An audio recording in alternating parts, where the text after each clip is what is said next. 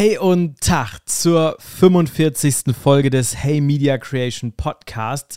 Es wird eine sehr, sehr ausgewogene Folge heute. Ich habe nämlich etwas mitgebracht, worüber ich mich richtig aufregen möchte. Dann etwas sehr Ausgewogenes, wo ich noch nicht so genau weiß, wie meine Meinung dazu aussieht und etwas sehr Gutes. Was das ist, schauen wir gleich drauf. Die Themen sind auf jeden Fall GoPro Hero 10 Bones, dann ähm, mein Peugeot 208e und am Ende die Wahlplakate zur Landtagswahl 2022 hier bei uns in NRW. Ja, und ich würde sagen, auch diese Woche schauen wir da drauf nach dem Intro. Viel Spaß!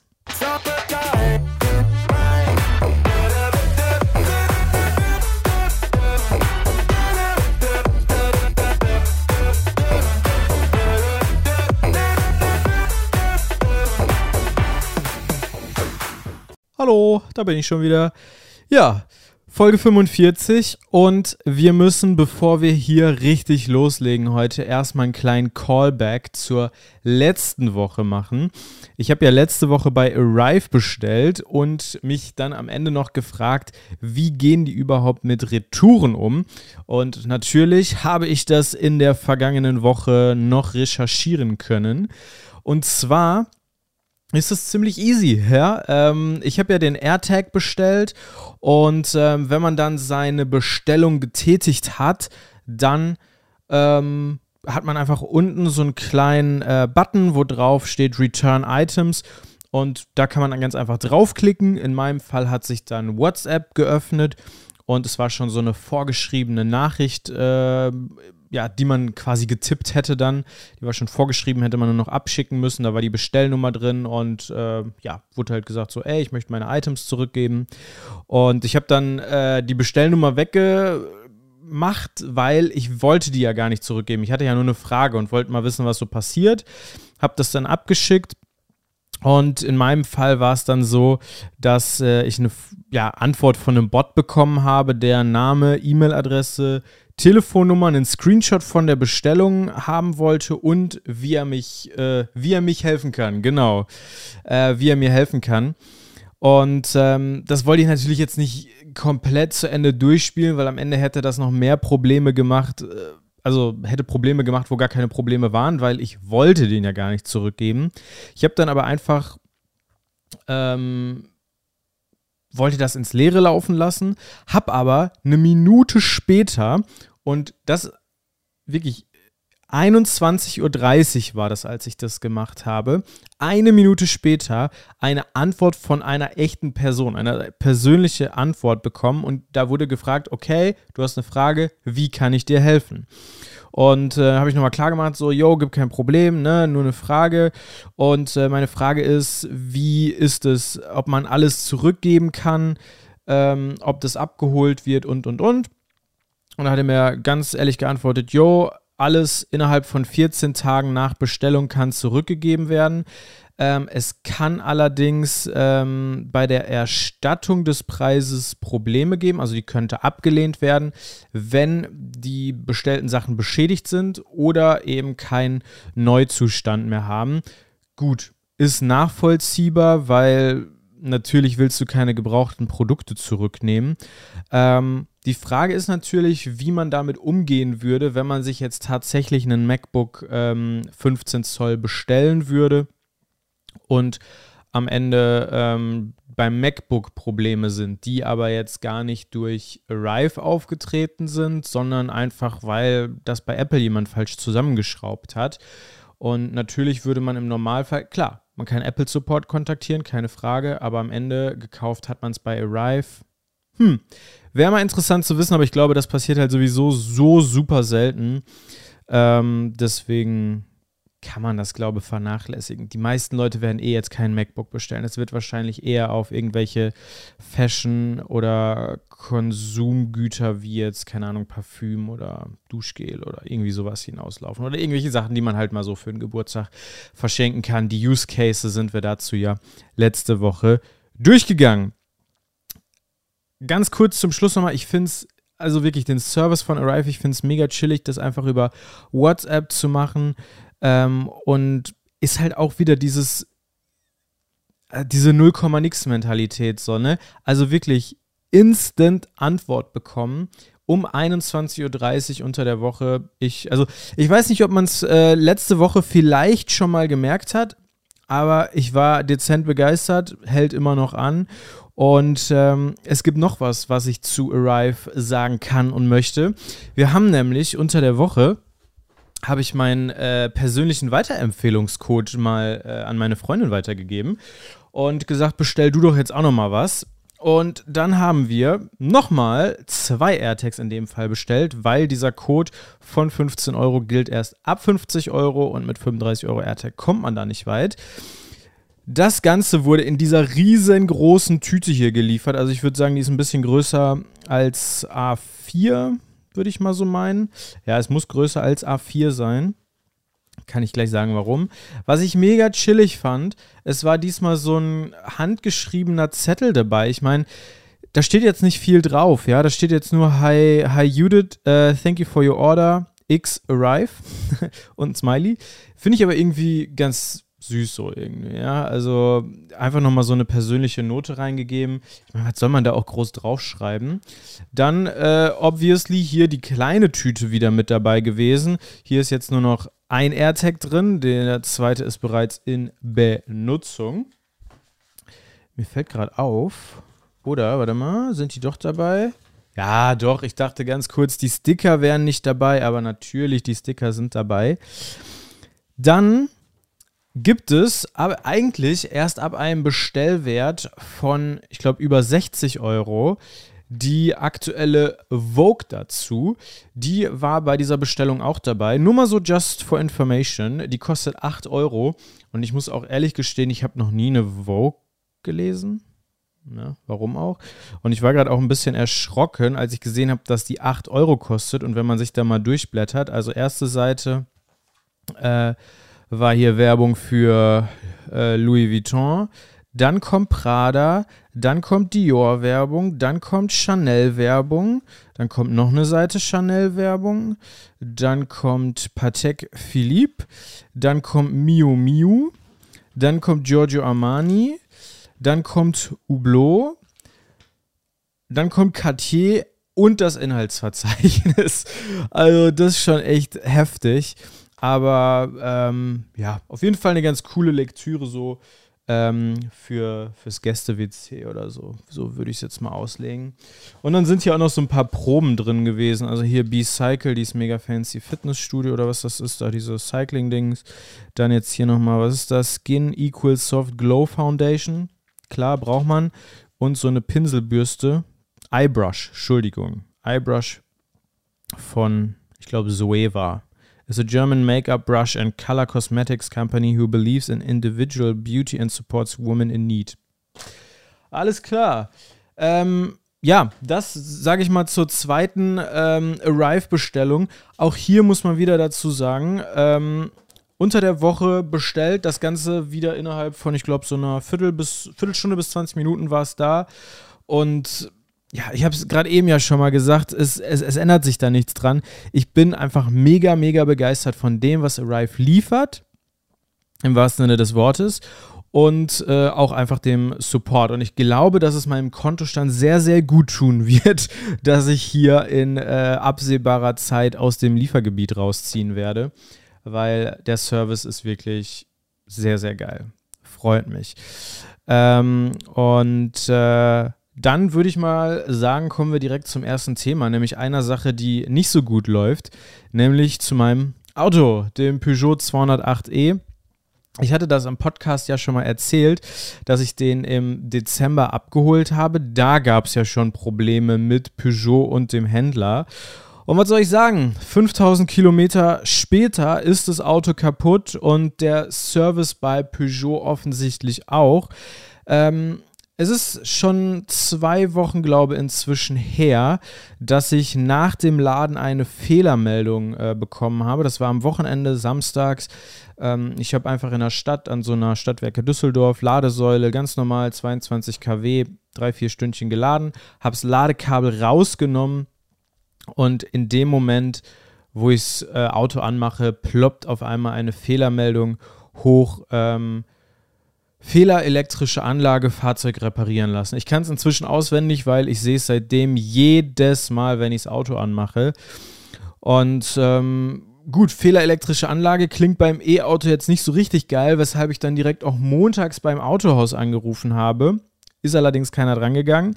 Dienstags habe ich dann eine Mail geschrieben, mittwochs dann die Antwort bekommen, dass die Telefonanlage kaputt äh, sei, die den Geist aufgegeben hat und man aktuell nicht telefonieren könne. Und ich mich entweder bei Peugeot in Düsseldorf melden soll oder doch direkt die Peugeot Assistance anrufen soll. Hab dann in Düsseldorf angerufen und äh, gefragt, wie es ist, ähm, ob ich vorbeikommen kann. Da wurde mir dann halt direkt gesagt, so, ja, kannst du schon machen, aber also wir sind so ausgebucht, das dauert, das Auto steht dann hier einfach nur. Und dann dachte ich so, okay, gut, er fährt ja noch, kann man ja mal, äh, ne, noch weiterfahren.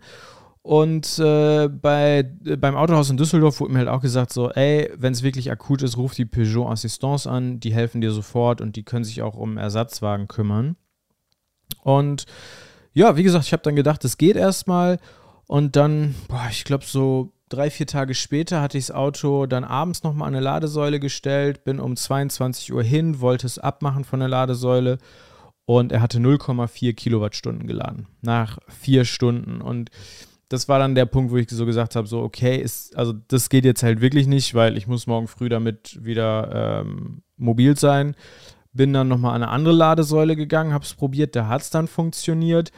Aber während ich da stand, habe ich dann die Peugeot Assistance angerufen, weil ich mir so dachte, das, also das kann es ja nicht sein. Das Auto ist keine vier Monate alt, 5000 Kilometer runter und er lädt nicht ähm, und zeigt mir jedes Mal einen Fehler an und beim Händler will mir anscheinend niemand helfen. Oh. Hat sich dann relativ schnell herausgestellt, dass die Peugeot Assistant Assistance auch nicht für mich zuständig ist, weil das Auto ja noch gefahren ist. Also ich hätte wirklich liegen bleiben müssen oder ähm, ja, weiß nicht, einen schwereren Unfall haben müssen. Dann hätte man mir auch einen Ersatzwagen bereitstellen können, aber so konnte man mir ähm, nicht helfen. Ich habe dann äh, an meiner Ladesäule den Ladevorgang erstmal weiterlaufen lassen, bis ich genügend Strom hatte, um den nächsten Tag wieder zur Arbeit fahren zu können. Und ja, dann habe ich mich halt irgendwie doch breitschlagen lassen, hier in Düsseldorf einen Termin beim Händler machen zu lassen, den ich jetzt wohlgemerkt am 2. Mai habe. Zum Zeitpunkt, wo ich den Termin gemacht habe, ähm, waren das noch zwei Wochen, ähm, weil das der erste Termin war, wo man ein Ersatzfahrzeug für mich ha hat. Ich bin mal gespannt, wie das ähm, dann läuft. Und ja, seit dem läuft auch bei meinem Auto nicht mehr so viel. Also Sitzheizung geht gar nicht mehr. Ähm, ich hatte jetzt schon drei, vier Mal den Fall, dass ich das Auto nicht mehr auf- oder abschließen kann. Also ich stehe dann vor dem Auto, drücke auf diesem Schlüssel rum und es passiert original gar nichts.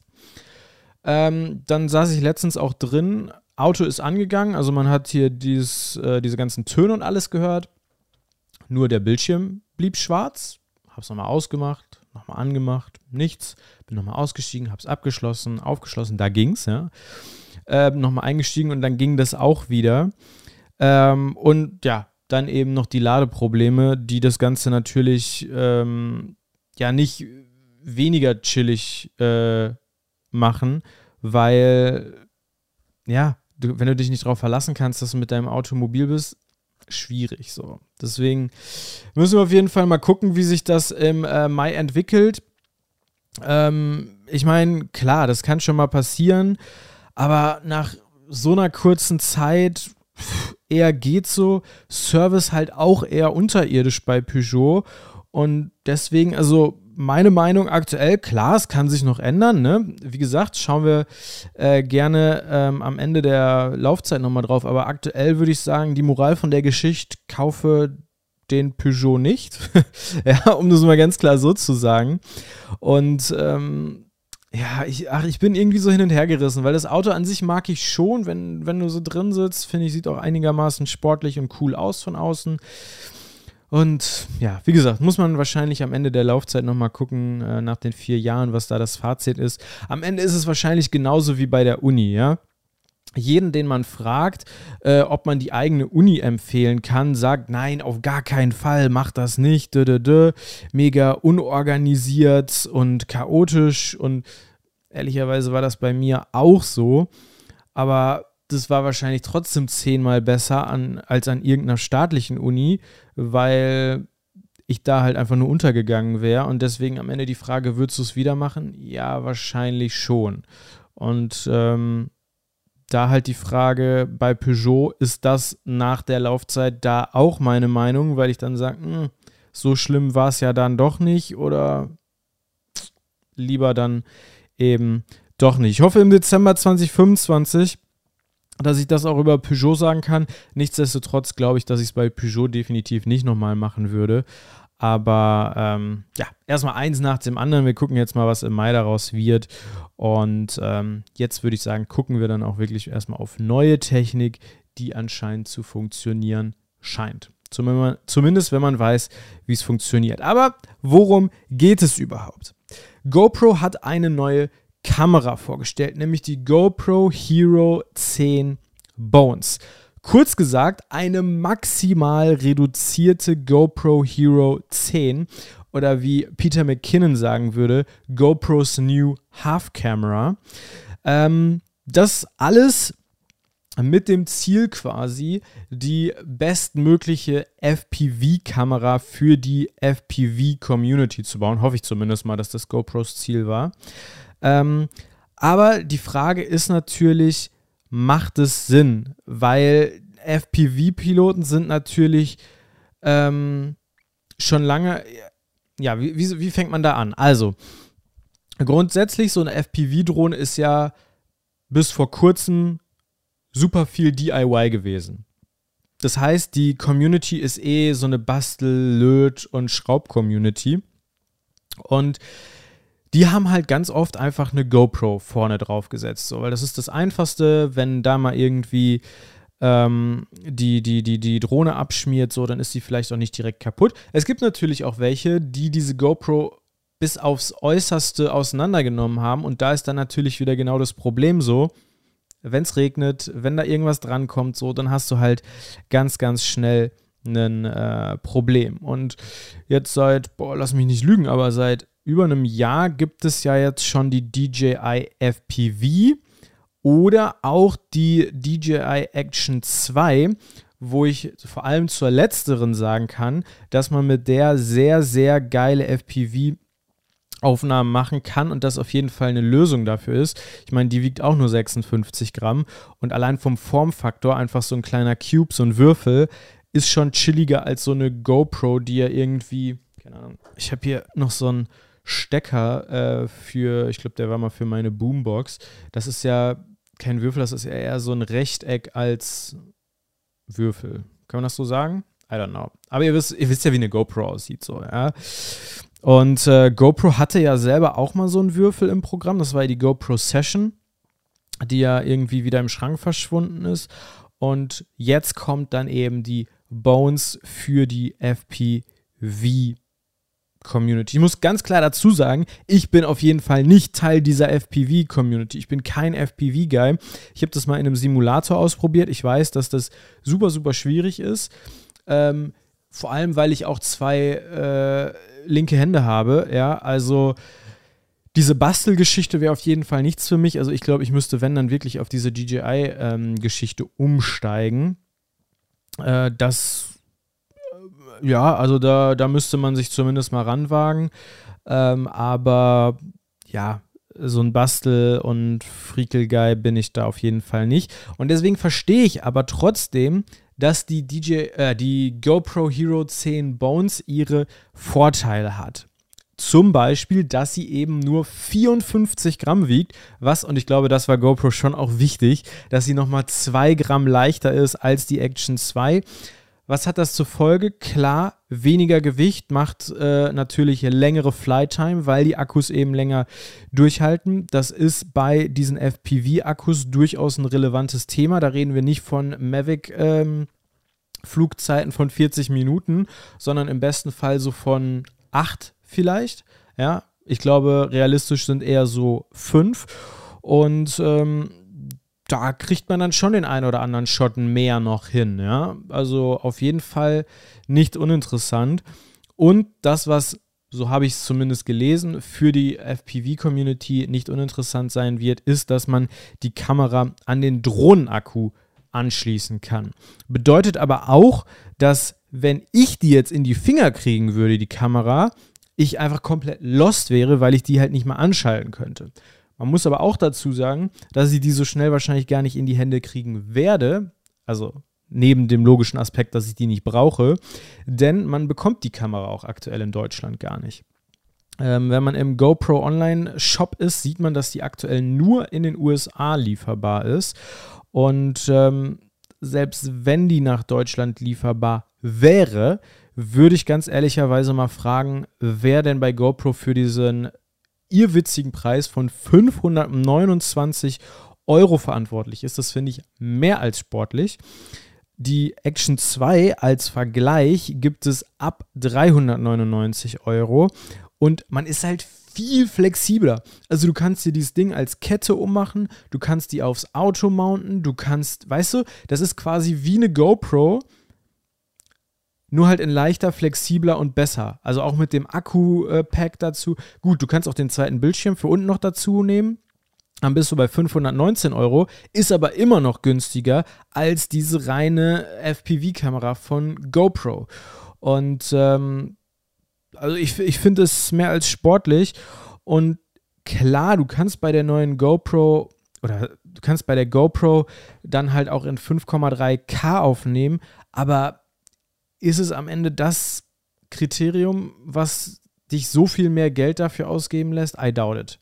Vor allem bei so einer FPV-Drohne ist es ja, also da ist ja auch immer noch die Gefahr da, dass dir die halt einfach mal flöten geht und du die halt nicht wiederbekommst. Und dann ist es meiner Meinung nach schon ein durchaus relevanter Faktor, ob du gerade 399 Euro versenkt hast oder 529 Euro. Das machst du vielleicht einmal, das machst du vielleicht auch zweimal, aber spätestens beim dritten Mal, also da bewegen wir uns dann ja schnell in ganz, ganz anderen Sphären, wo du dann spätestens ab dem vierten Mal quasi die vierte Kamera quasi schon umsonst dann kriegen würdest, wenn du dich für eine DJI-Kamera äh, entscheidest. Ich muss sagen, ich war anfangs war ich ja bei der Action sehr, sehr skeptisch. Gab ja schon mal eine. Ähm, da war ich auch so, oh, DJI, müsst ihr das jetzt auch noch machen? GoPro ist da doch im Business so. Aber GoPro, klar, die haben sich schon auch weiterentwickelt oder so, aber so richtig große Sprünge gab es jetzt zuletzt auch nicht mehr so. Klar, das ist auch nicht wie bei einem Handy, wo du wirklich jedes Jahr ultra krass neue Feature liefern kannst und musst, weil am Ende des Tages jeder, der jetzt nicht selber Content Creator ist und ich selber bin ja quasi Content Creator, aber selbst ich nutze eine GoPro super, super selten. Ganz ehrlich. Ja. Und ähm, da ist dann halt auch die Frage, wie oft kauft man sich dann als Otto Normalverbraucher so eine neue GoPro? Ja, also vermutlich maximal alle vier, fünf Jahre mal oder so. Ja, und ähm, ja, da wüsste ich jetzt nicht, warum ich da bei dieser GoPro Hero 10 Bones, also den Namen finde ich schon cool, aber warum ich da zuschlagen sollte, klar, das ist eine reine FPV-Kamera, ja, das ist jetzt nicht für irgendwelche äh, Dudes, die im äh, Sommerurlaub mal äh, eine Kamera mit ins Wasser nehmen wollen, auf keinen Fall. Ähm, aber der Markt hat ja viele Lösungen und am Ende hat man ja dann immer noch die Wahl, wo man zuschlägt. Und apropos Wahl, da sind wir dann auch schon beim nächsten Thema, nämlich bei der Landtagswahl in NRW, die ja am 15. Mai stattfinden wird. Äh, hier in NRW hängen ja überall schon die Plakate an den Laternen.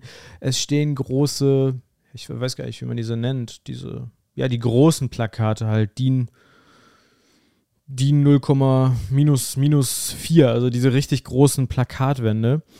Ähm, und da geht es ja dann wirklich um Inhalte, Köpfe und auch so ein bisschen um die Zukunft.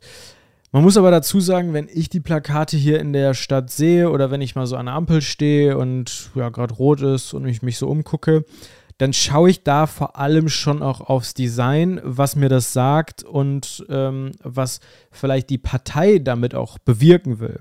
Und äh, deswegen dachte ich mir, können wir heute mal so ein ganz kleines persönliches Ranking der äh, schönsten Wahlplakate vornehmen. Ganz wichtig, das möchte ich wirklich vorab einmal dazu sagen. Wir schauen uns nur die Plakate der fünf großen Parteien an und entkoppeln das auch komplett von den Inhalten. Klar, hier und da, wenn da was draufsteht, muss man schon mal einmal hinterfragen, was das soll. Aber wir gehen jetzt nicht darauf ein, ob das sinnvoll ist, ob, ja, also das ist davon komplett entkoppelt. Und ähm, AfD äh, brauchen wir gar nicht drüber reden, dass das scheiße ist. Aber die AfD ist auch nicht bei den fünf großen Parteien dabei, deswegen die äh, können wir einfach außen, außen vor lassen. So sagt man. Genau. Und ich würde sagen, wir fackeln gar nicht lange rum. Äh, wir, wir steigen direkt ein mit Platz 5. Auf Platz 5 habe ich die CDU platziert. Warum? Also, ich finde es einfach langweilig und so nichtssagend, die Plakate von der ähm, CDU.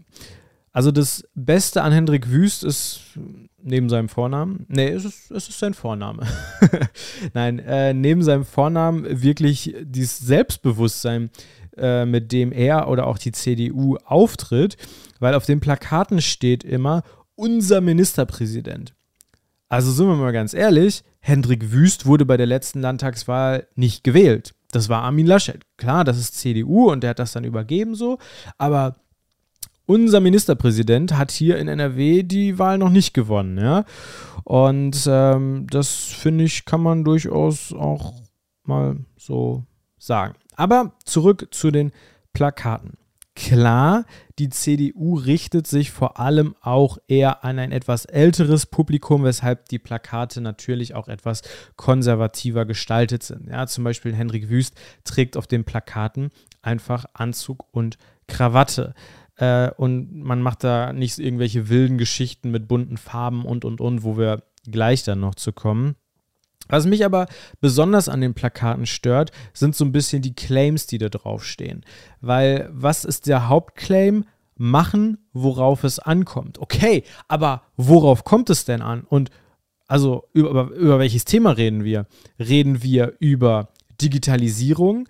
Reden wir über Klimawandel? Reden wir über die Schulen? Reden wir über soziale Gerechtigkeit? So, ja, machen, worauf es ankommt. Ja, gut, worauf kommt es in jedem einzelnen Bereich an? Das finde ich, haben andere Parteien einfach viel, viel besser ähm, gelöst. Und deswegen finde ich das bei der CDU einfach sehr, sehr inhaltslos. Und deswegen ist die CDU bei mir auf Platz fünf in diesem tollen Ranking. Ja, also wirklich unprofessioneller kann man Wahlplakate, glaube ich, nicht auseinandernehmen. Aber gut. Kommen wir weiter äh, zu Platz 4 und da ist bei mir die FDP gelandet. Bei der FDP ist es ja so, dass die ja schon länger mit diesem gelb-blau Pink-Look äh, spielen und da immer irgendwelche knalligen Plakate aufhängen. Äh, wenn wir jetzt auf Bundesebene gucken, ist ja immer der Christian Lindner groß irgendwie mit dabei, weil ja, dass der Dude ist, zu dem alle hoch oder aufsehen. Und äh, ich muss einfach sagen, diese knalligen Plakate finde ich schon cool, aber ich finde es diesmal irgendwie ja, ein bisschen langweilig. Also sehr wenig Vielfalt. Es ist immer das Gleiche, egal welches, äh, welches Plakat, ob jetzt diese große Leinwand oder an der äh, Laterne. Auch egal, ob welche Stadt, Düsseldorf, Duisburg, ähm, Bielefeld, alles, alles egal, sehen überall gleich aus. Keine Bilder, nur dieser Look, den man in 15 Minuten in Photoshop basteln kann. Dann macht man da noch irgendwie ein Bild vom äh, Kandidaten als PNG drauf, ballert ein bisschen Text drauf, fertig. Ich finde es irgendwie ein bisschen uninspirierend. Ich verstehe, dass diese Farben, dass dieser Look immer noch ganz cool ist. Ich, ich mag den auch äh, fallen auf jeden Fall auf, ähm, aber ja, irgendwie diesmal auch ein bisschen uninspiriert, um das mal so zu sagen. Auf Platz 3 habe ich die Grünen. Äh, ganz ehrlich, ich habe alle Plätze ähm, schon belegt gehabt und Platz 3 und die Grünen waren am Ende irgendwie übrig. Ähm, wären wir jetzt im Schwäbenländler, ja, wo wir einen grünen Ministerpräsidenten zum Beispiel haben, würde man sagen, kannst nicht maule, gell? Ähm, also ich finde die Wahlplakate okay, ja, ist ein moderner Look, die Messages sind auch drauf. Ich finde es ein bisschen besser und cooler gemacht als bei der FDP, weil wir eben, was, was bei der FDP dieser gelb-blau-pink-Look ist, ist halt bei den Grünen dieses weiß-grün-lila. Und ähm, Da gibt es auch Plakate, wo nur dieser Hintergrund drauf ist, aber eben auch Bilder mit richtigen Fotos, wo dann auch irgendwelche Messages zu ÖPNV und Umwelt und alles Mögliche drauf sind. Deswegen die Grünen hier auf Platz 3. Platz 2, Trommelwirbel. Es ist die SPD.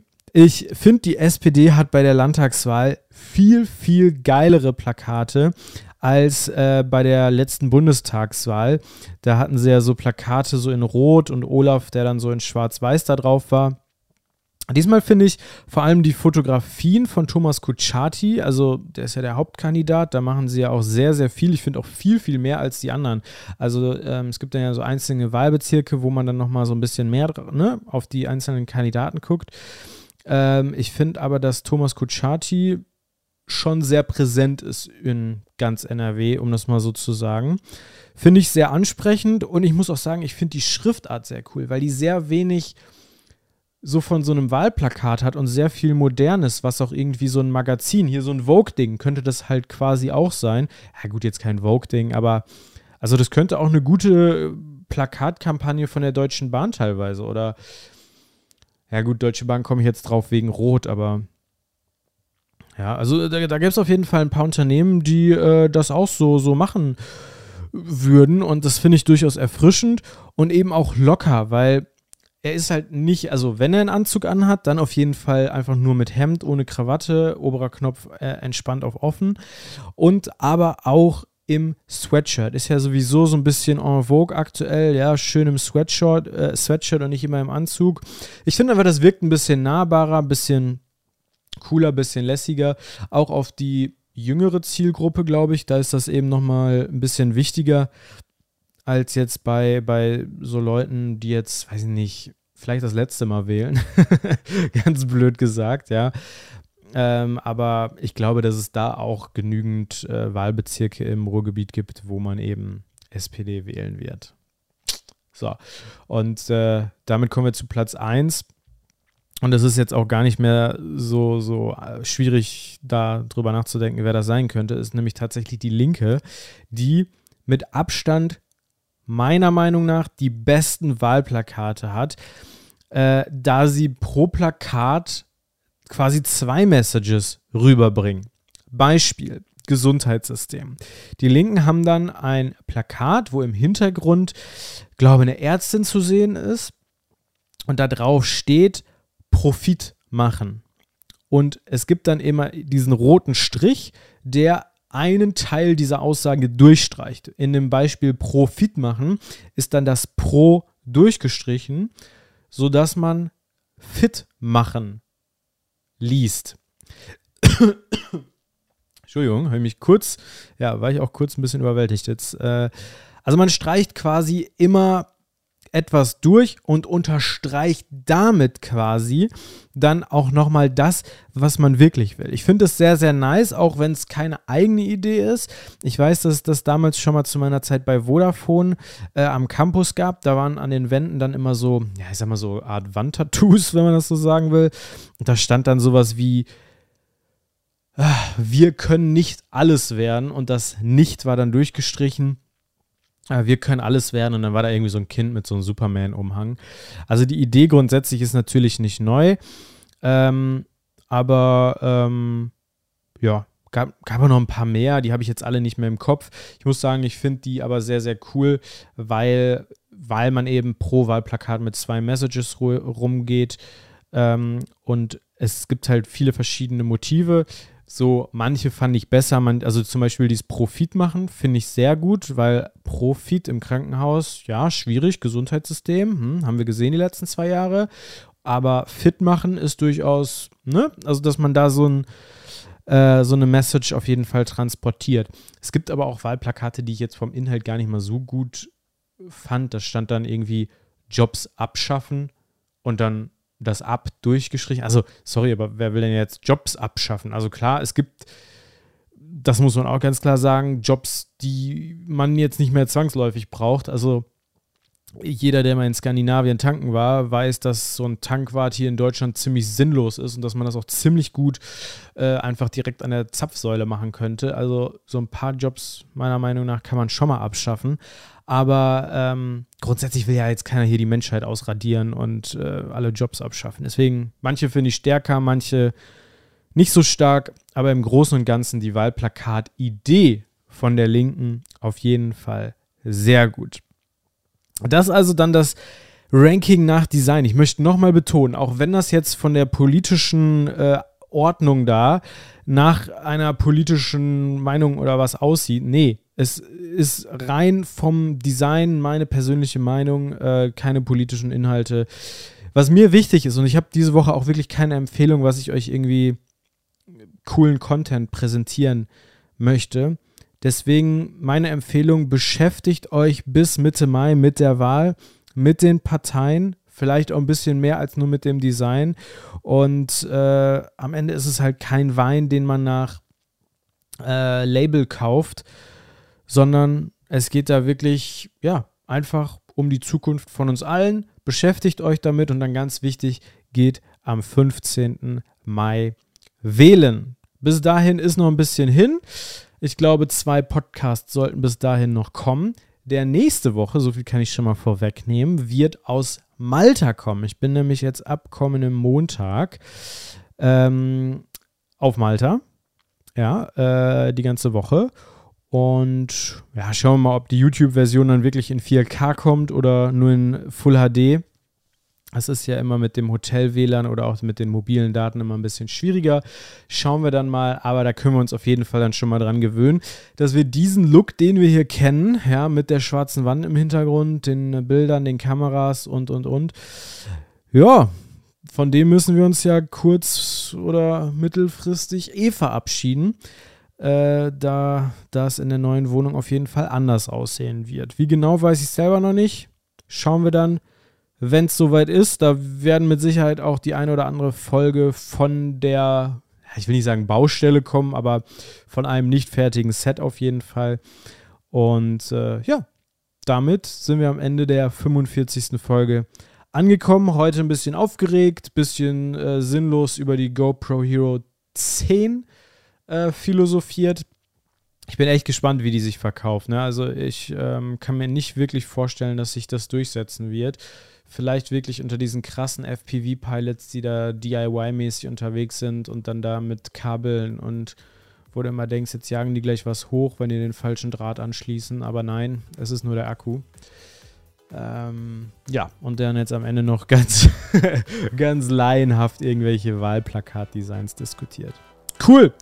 Wir haben fast wieder 40 Minuten voll bekommen. Es freut mich, dass ihr mit dabei gewesen seid. Wir hören uns nächste Woche dann aus Valletta. Habt eine schöne Woche. Bis dahin und tschüss.